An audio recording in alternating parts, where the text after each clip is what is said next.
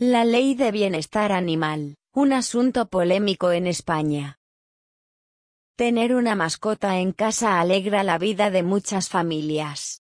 Pero sin duda, también implica una gran responsabilidad. No importa si hablamos de un perro, un gato o un pájaro, hay que saber cuidarlo correctamente.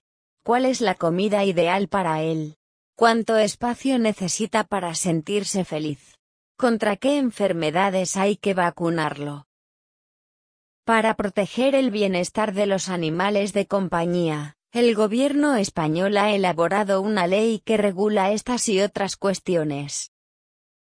Un ejemplo, a partir de ahora, los dueños de perros tienen que hacer un curso para aprender bien sus cuidados. Y también deben adquirir un seguro para cubrir posibles daños a otras personas. En cuanto a los gatos, sus propietarios están obligados a esterilizarlos antes de los seis meses de edad.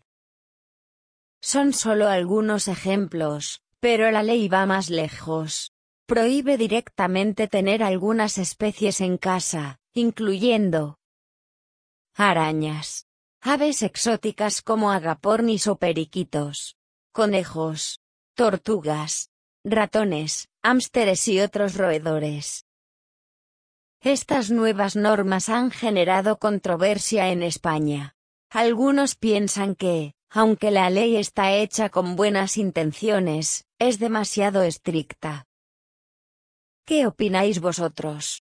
¿Debe el gobierno intervenir tanto en la relación de las personas con sus mascotas?